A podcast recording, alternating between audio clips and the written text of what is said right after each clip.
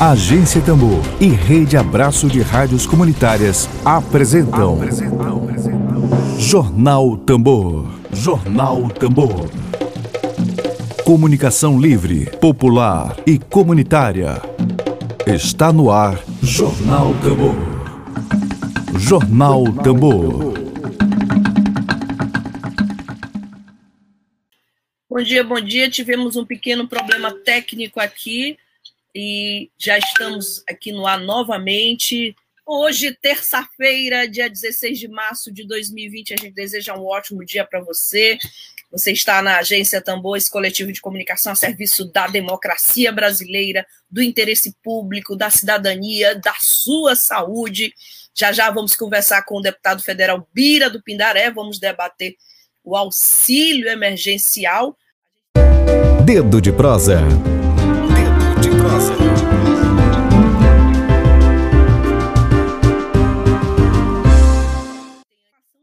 Consegui.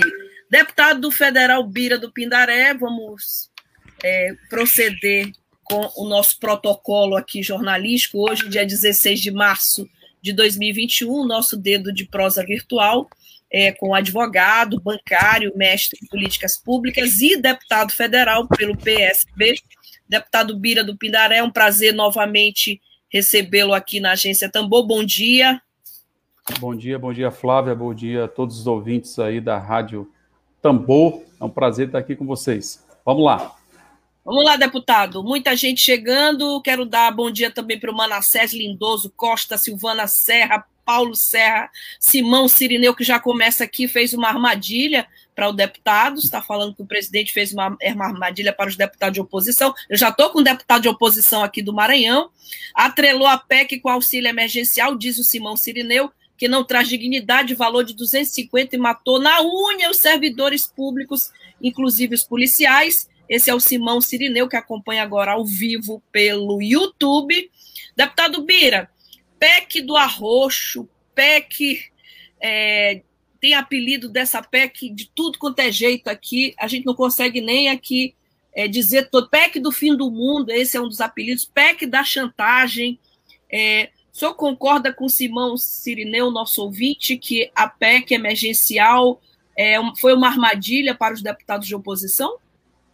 É, não há dúvida de que o governo foi ardiloso aí nessa nessa forma de estabelecer a retomada do auxílio emergencial. É, é, porque ele não precisava de uma PEC para implantar o auxílio emergencial. Bastava uma simples medida provisória, assinada de próprio punho pelo presidente da República, já seria suficiente para implantar o auxílio emergencial. Inclusive, para nem sequer suspender, porque não era para ter sido suspenso, o auxílio emergencial deveria ter continuado né, no valor de 600 reais, como é necessário nesse momento. Mas aí o que fez o governo? Aproveitou uma PEC, que de emergencial não tem nada, porque ela já estava tramitando no Congresso desde 2019, aproveitou as propostas que continham nessa PEC, que eram interesses antigos do governo, e colocou dentro disso a proposta do teto de gastos para o auxílio emergencial. Ou seja, estabeleceu um outro teto. Você já tem o teto de gastos públicos da emenda 95, você tem é, a lei de responsabilidade fiscal, que estabelece um teto de gastos com servidores públicos, você já tem uma série de medidas de controle no governo. Ele criou mais uma, que é exatamente o teto de gasto com auxílio emergencial estabelecendo 43 bilhões de reais apenas para o auxílio emergencial. Por que, que eu digo apenas? Porque este valor que o governo colocou lá para estabelecer o teto do auxílio emergencial não foi para conceder o auxílio emergencial, foi para estabelecer um teto. Ele reduz o valor do auxílio emergencial. Né? Então, se o auxílio emergencial era de 600, o governo agora vai pagar em média 250 reais ou seja, vai variar entre 175 e 300 e pouco reais. É isso que está previsto pelo Ministério da Economia. Ou seja, há uma redução para mais da metade do valor que nós tínhamos inicialmente, que era o valor de 600 reais. Portanto, nós tivemos uma posição muito firme, apesar dessa armadilha do governo, de querer colocar tudo junto para prejudicar o servidor público e assim aproveitar e passar a boiada, como eles dizem, né? Porque eles aproveitam a pandemia para passar a boiada. Eles colocaram tudo junto e depois ainda saíram com um discurso falacioso, fake news, mentiroso, de que nós da oposição teríamos votado contra o auxílio emergencial. Isso é uma fake news da pior qualidade, né? Da pior qualidade. E a gente não se intimida nem se assusta, a gente viu aí os bolsominions espalharem esse tipo de, de, de fake news, mas isso não cola, não tem procedimento, é tão absurdo que não tem liga, não tem como conectar. Né? A verdade é que eles desmantelaram com o serviço público uhum. no Brasil com essa PEC emergencial. Portanto, por isso é que nós votamos contra né, e vamos continuar lutando, porque agora o governo vai ter que mandar uma medida provisória, nós vamos continuar lutando pelo auxílio emergencial de 600 reais. É, deputado Bira, o senhor também é mestre em política. Aliás, toca violão também, estou vendo ali atrás um violão. Ali é um culelê, não é um violão, viu? Eu, Flávio. Deputado Bira, é, como mestre em políticas públicas, como é que se classifica um governo que tem um presidente sem partido? O orçamento de 2021, que ainda não foi nem votado, o orçamento dos ministérios, e que um, um, há um projeto para alterar a LDO para pagar salário de abril, e que três meses se passaram, janeiro, fevereiro e março, que já estamos na metade de março, três meses vão se passar sem que as pessoas recebam o auxílio emergencial. Como é que se classifica isso do ponto de vista de política pública? Tem classificação para isso? Olha, eu ia dizer exatamente isso, Flávia. Não tem classificação. Nós estamos diante de um governo que não tem nenhuma responsabilidade, nenhum compromisso com o interesse público. E a prova maior é a pandemia. Né? Tiveram que mudar o ministro da, da Saúde pela quarta vez. Quarta vez em um ano, no período que a gente mais precisou de ministro da Saúde, ele substituiu quatro vezes, porque cada um é pior do que o outro, e aqueles que tentaram fazer alguma coisa né, dentro daquilo que determina a ciência, ele mandou demitir, porque ele, ele não quer se associar às diretrizes da ciência em relação ao enfrentamento à pandemia. Isso desde o começo. É um comportamento nefasto, é um comportamento abominável. Não é humano isso.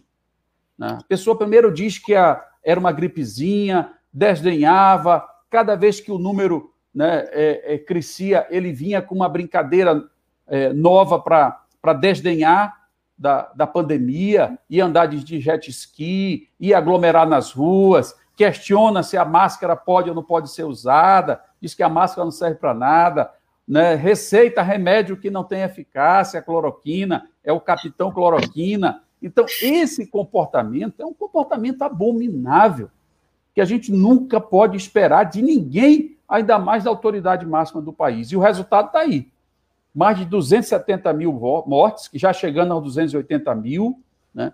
E de quem é a responsabilidade? Para mim, a responsabilidade é do senhor Jair Messias Bolsonaro. Ele é o único responsável por essa situação, porque ele é o comandante. Ah, quer dizer que se ele não fosse presidente, se fosse outro, não teria mortes? Não, teria.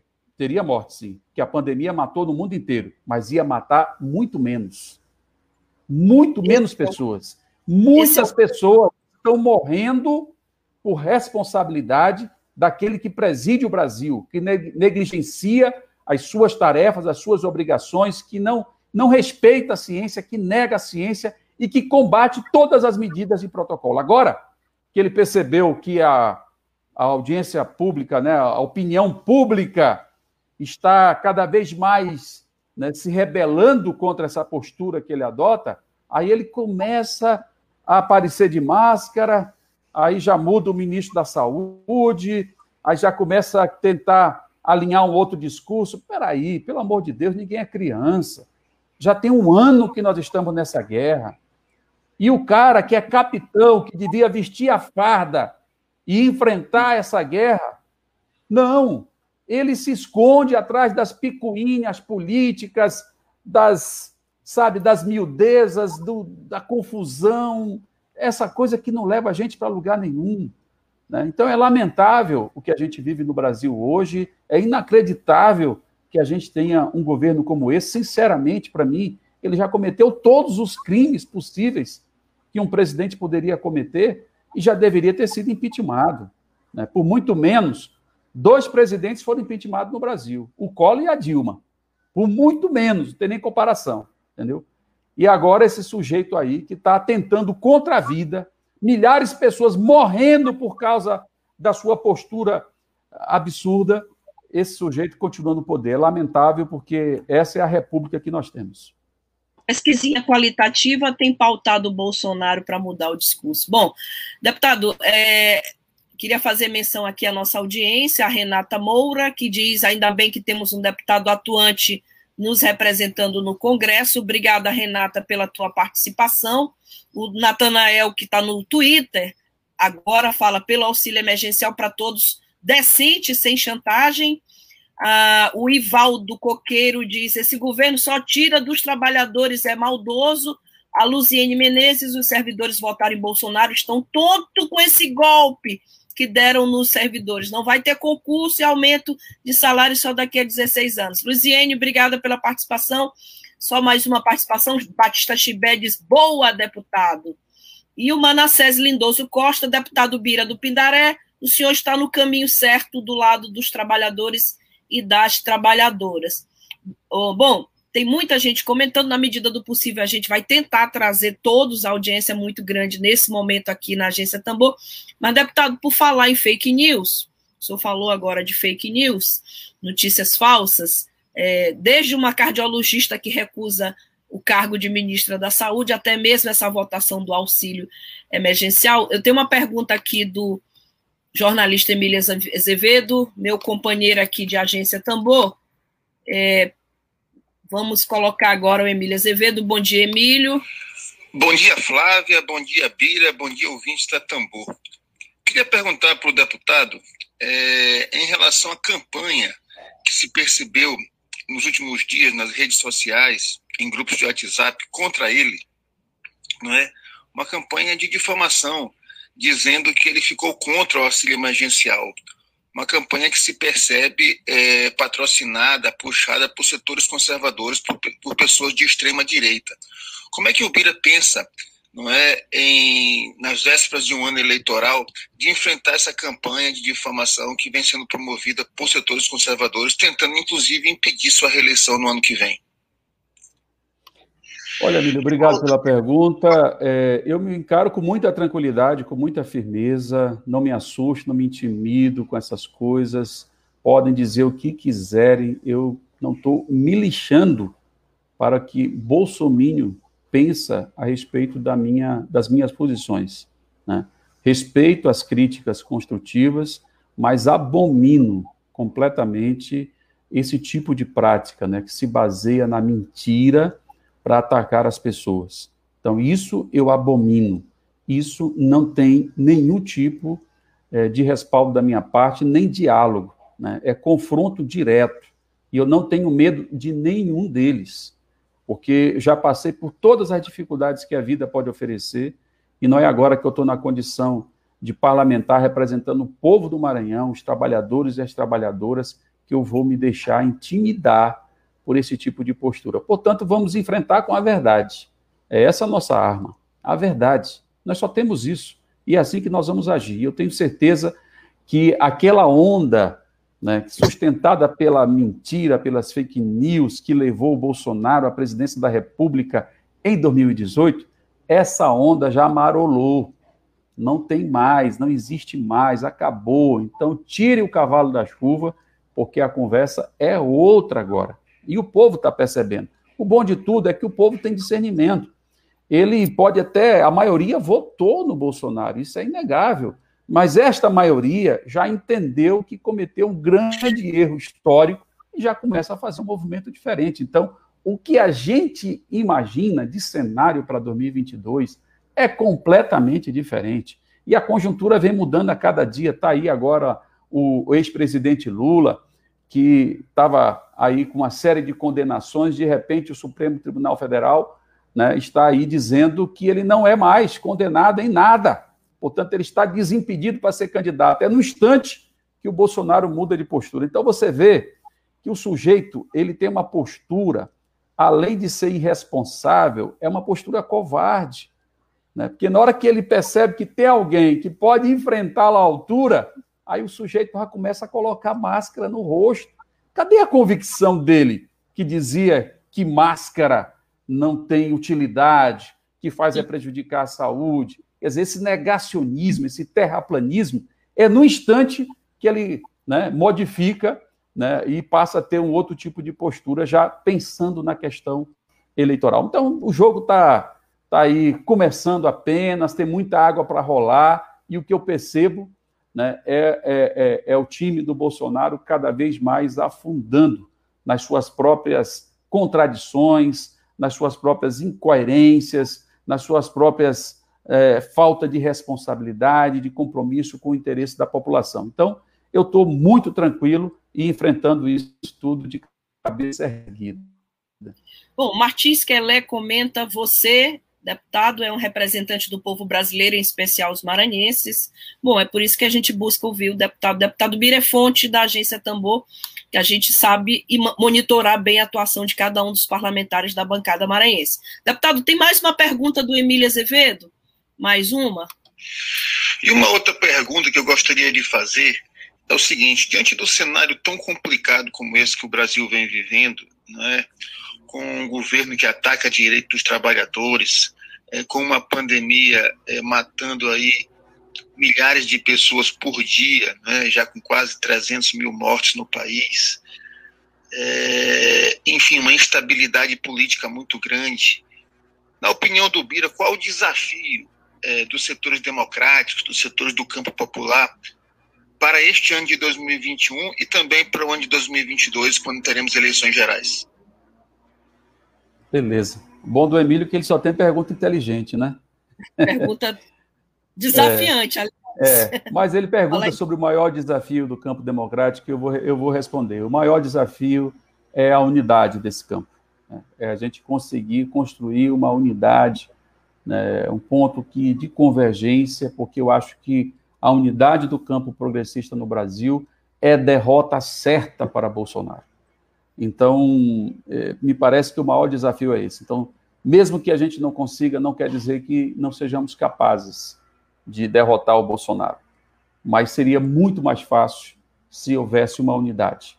Né? Não é simples, não é fácil, nós estamos vendo aí, o PT tem o Lula, o PDT tem o Ciro, é, tem outros nomes se articulando aí em outros partidos, né? tem o Boulos no PSOL, né? Então, a gente sabe que existe essa diversidade, mas há também muito diálogo, muitas pontes. Eu acho que o fato novo aí da, da, do, da retomada da elegibilidade do Lula cria uma situação diferente, né, pela força popular que o Lula tem.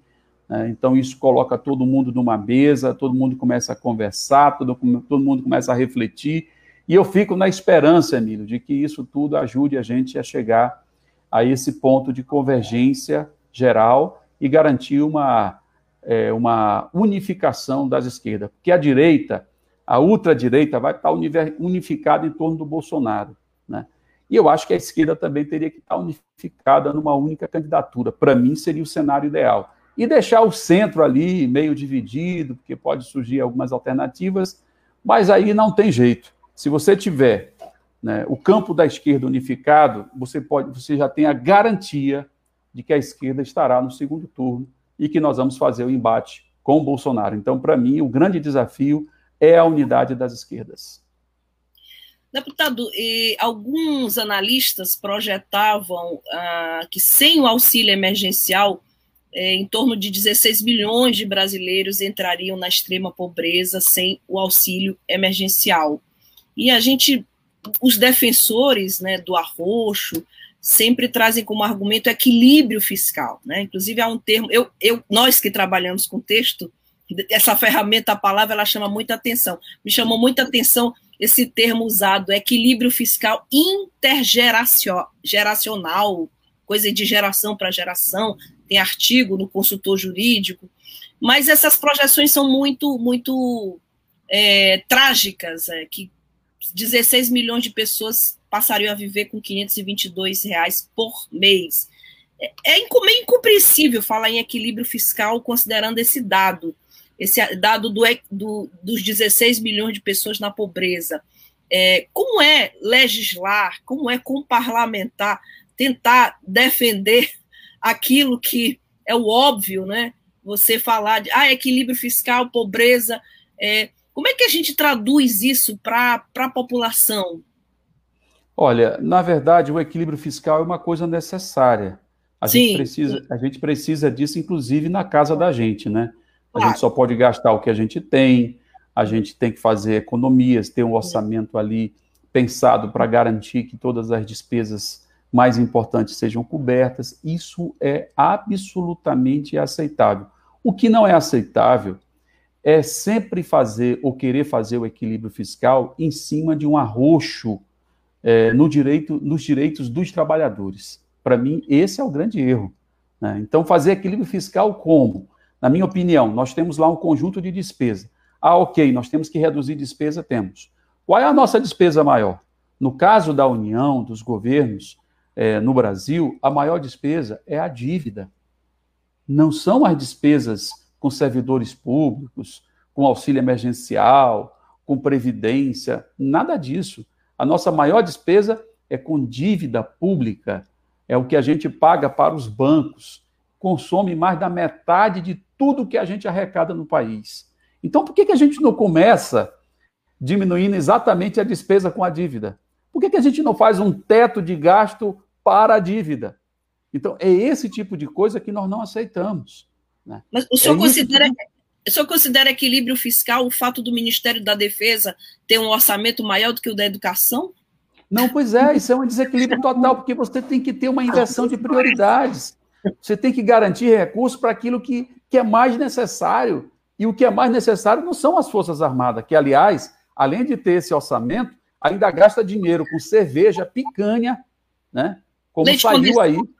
É, leite condensado, como a gente denunciou, inclusive, está tramitando lá na, no Ministério Público e vai para a Justiça, né? Para apurar essa irresponsabilidade do governo que compra com o nosso dinheiro, com dinheiro público, compra cerveja e picanha no balde, né?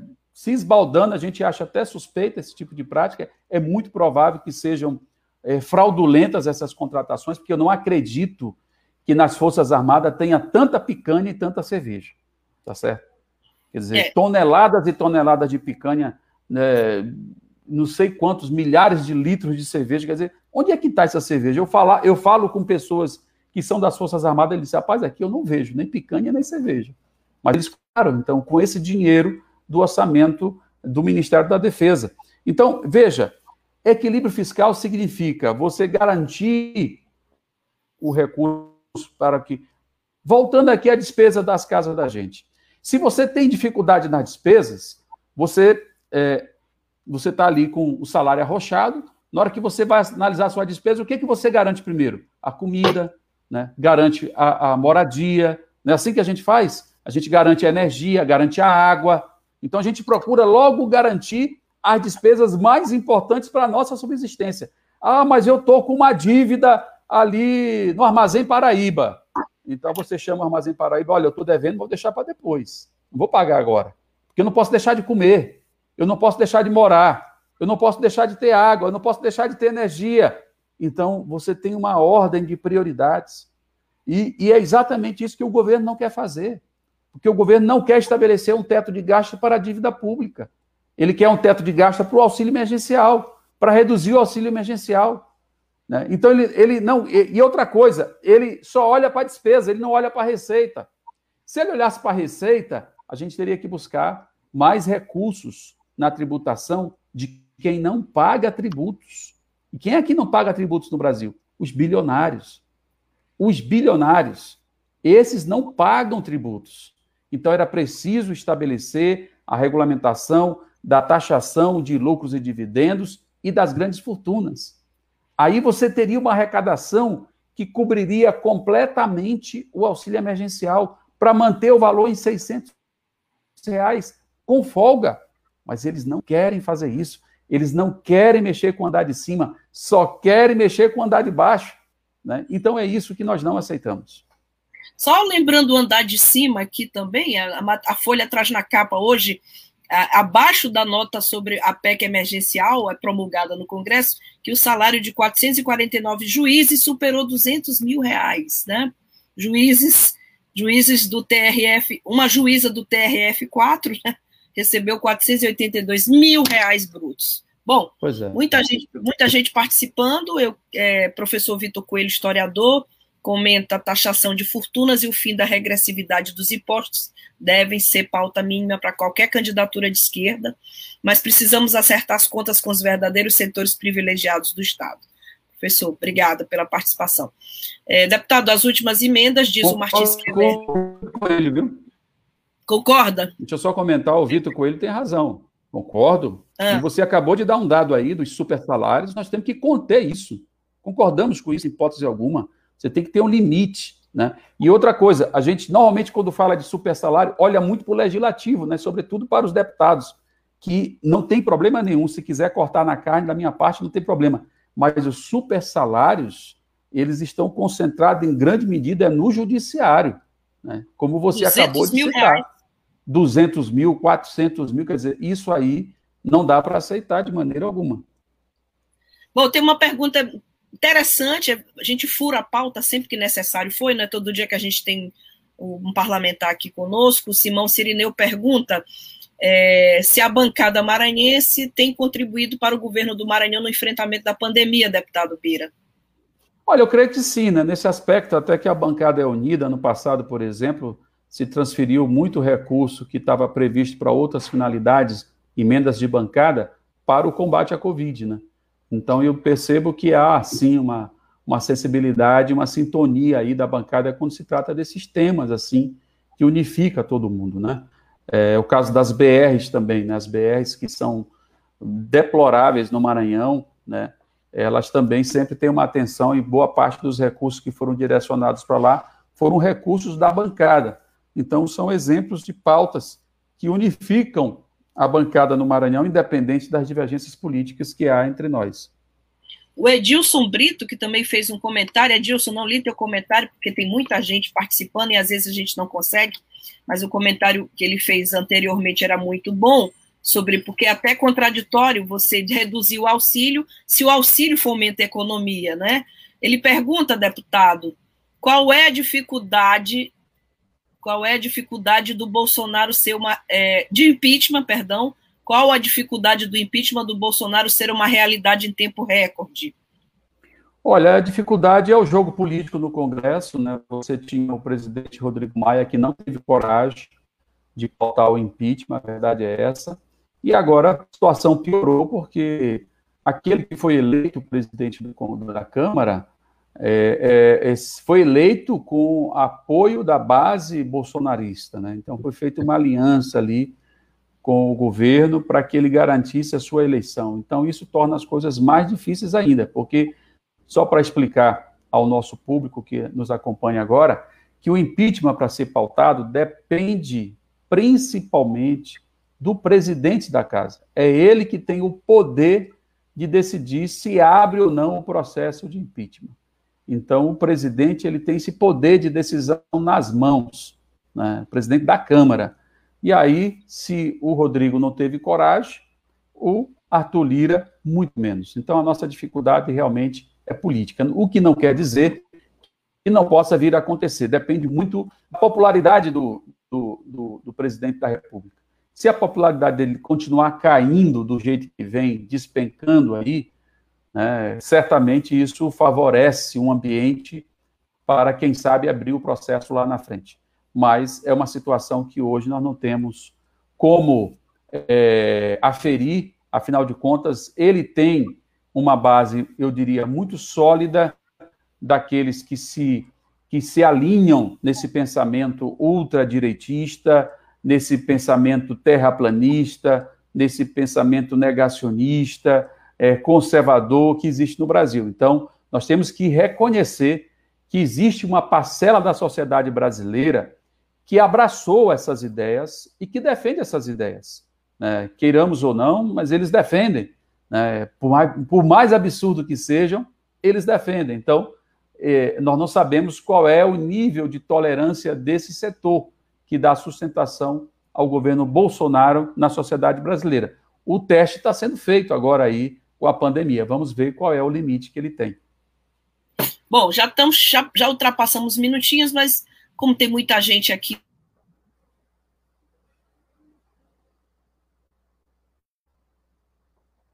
Favorecidos.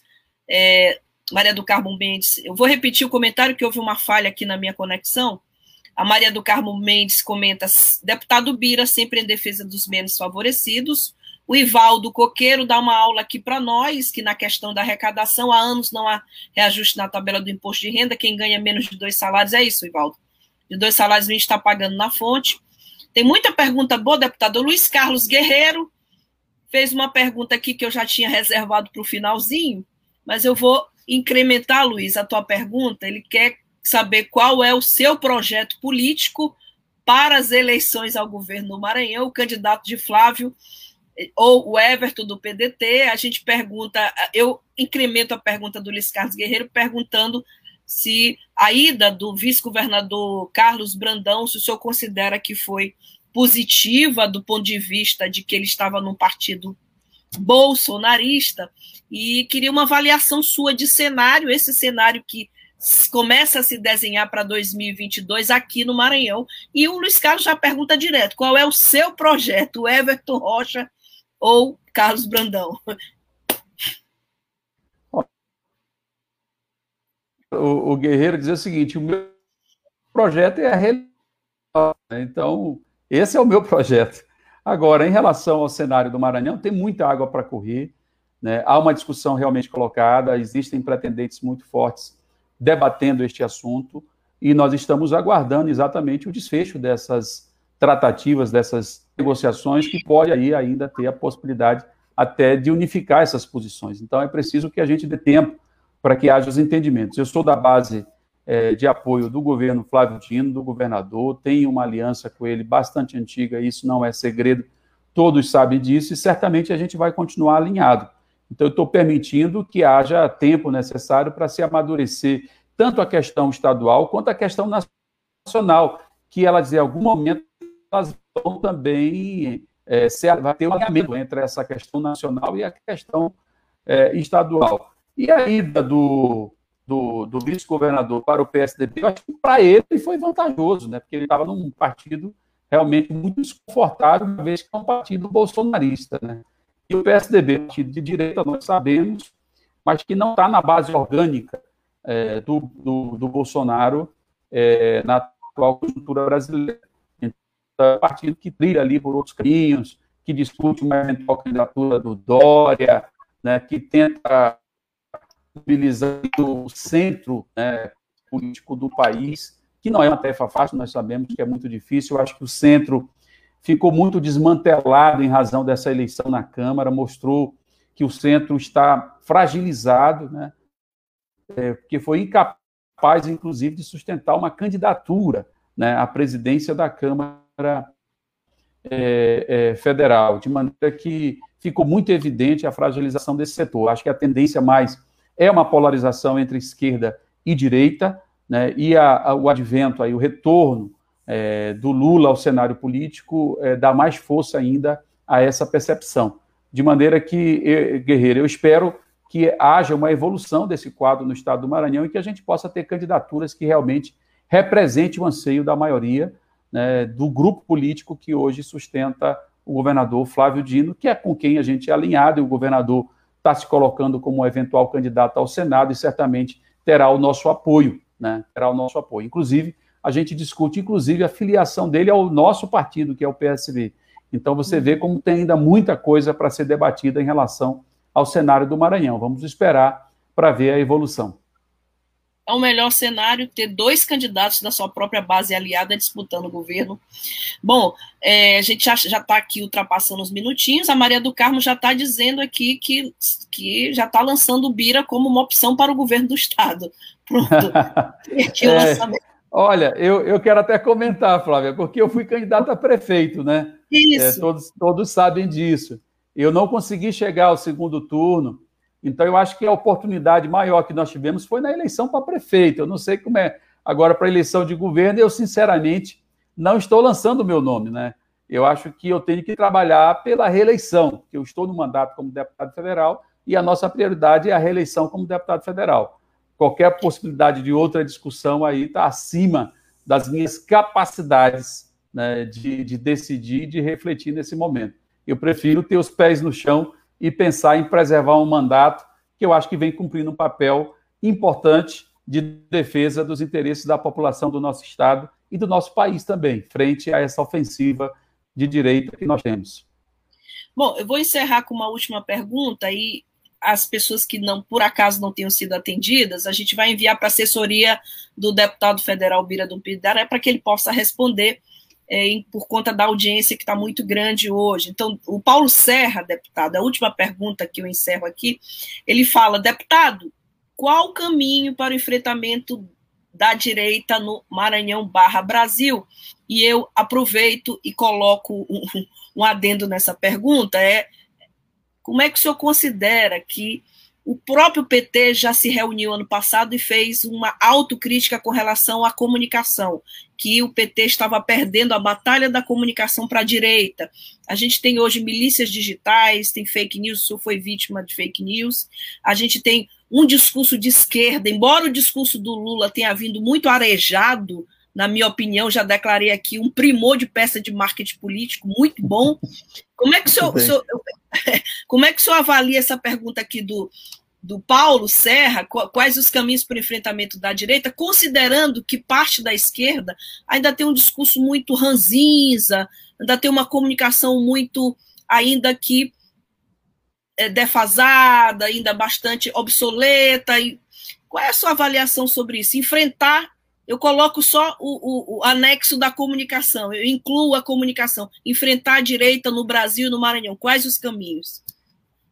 Olha, eu acho que o primeiro caminho é unificar a nossa plataforma é, programática para que a gente possa ter um discurso minimamente afinado. Eu acho que isso vem se mantendo no Congresso Nacional.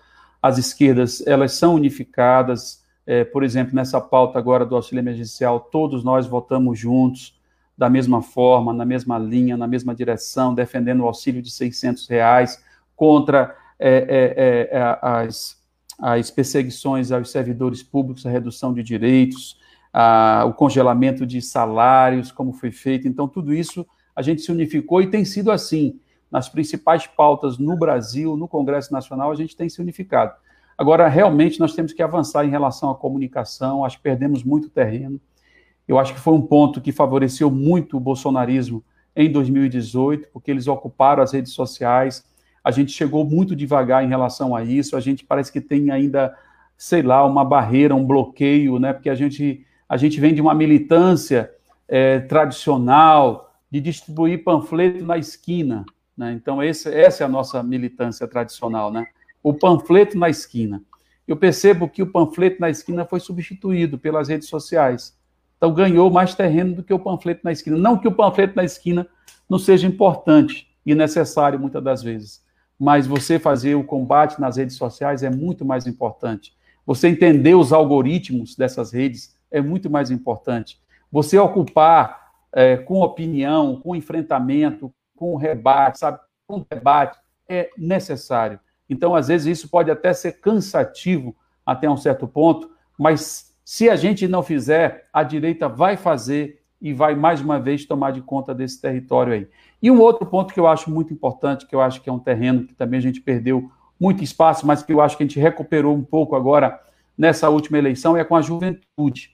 E aí eu, eu trabalho a questão da juventude, tanto do ponto de vista é, das ideias gerais que mobilizam a juventude, que é importante, e aí o movimento estudantil acho que perdeu muito, né, porque eu acho que deixou muito de ser a referência da juventude no Brasil inteiro.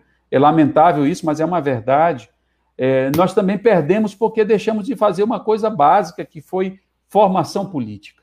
Então, nós temos que retomar, a esquerda tem que retomar a formação política. Eu vejo a direita fazer isso.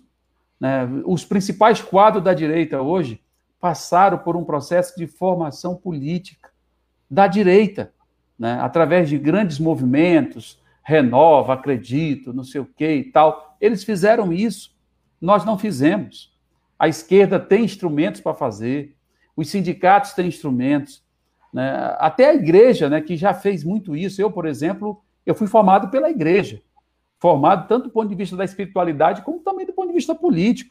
Foi a minha formação, não do ponto de vista partidário, claro, mas a formação para a vida, a formação para enfrentar é, é, as questões relacionadas às políticas públicas, a minha bagagem maior vem da igreja, não vem da, da, da, da do, do, movimento sindical e, e, nem do movimento estudantil, né? embora essas experiências tenham sido bastante enriquecedoras, mas as minhas raízes, as, o meu alicerce está na formação que eu adquiri na igreja.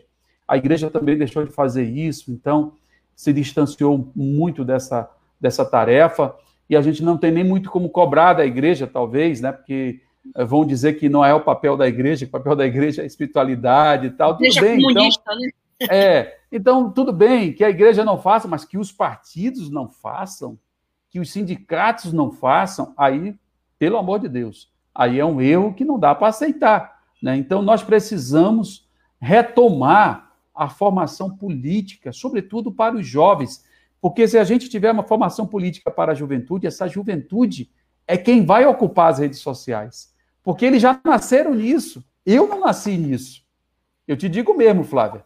Eu tenho um bloqueio muito grande com as redes sociais, porque há uma história aí das redes sociais que ela é invasiva na vida das pessoas.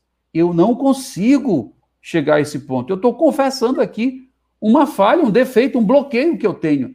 Eu sou de outra geração. Eu sou da geração 80, né? Eu não sou da geração 2000, correto? Então, há uma, um lapso geracional aí que diferencia a gente. Então, nós temos que trabalhar com esta juventude. E eu acho que a esquerda, ela falha brutalmente em relação a isso.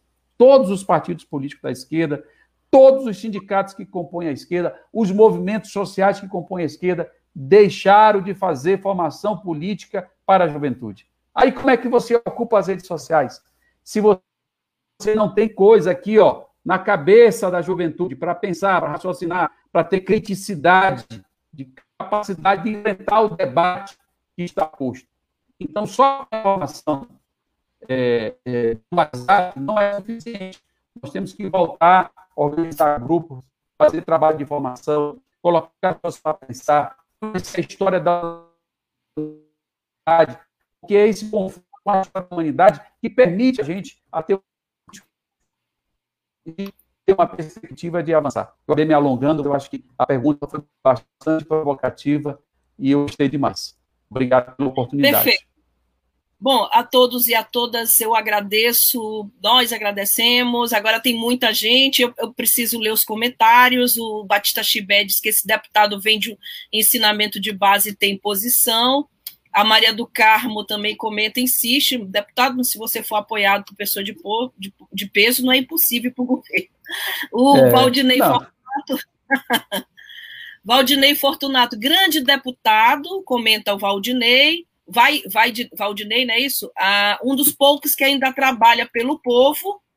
E o Quelé, deputado, fica atento, recado do Martins Quelé, Fique atento na campanha contra a grilagem no Brasil, que está na base estrutural de nossas misérias. A, a, a Josanira Luiz, parabéns, deputado federal, esse nos representa. A todos e a todas que estiveram conosco aqui nesse bom debate produtivo, necessário. A gente agradece. Deputado Bira, em nome da Agência Tambor, muito obrigada por disponibilizar esse tempo para nós. Tenhamos todos um bom dia, uma boa semana. Cuide-se, fique em casa. O Edilson fala que a esquerda é honesta nos meios de comunicação e a direita não se importa com a divulgação de fake news.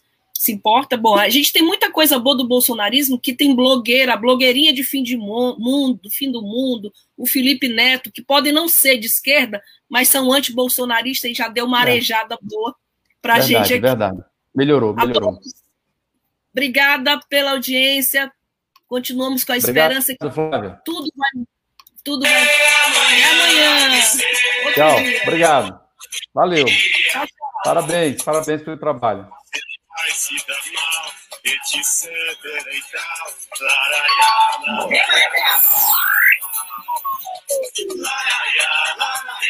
Web Rádio Tambor.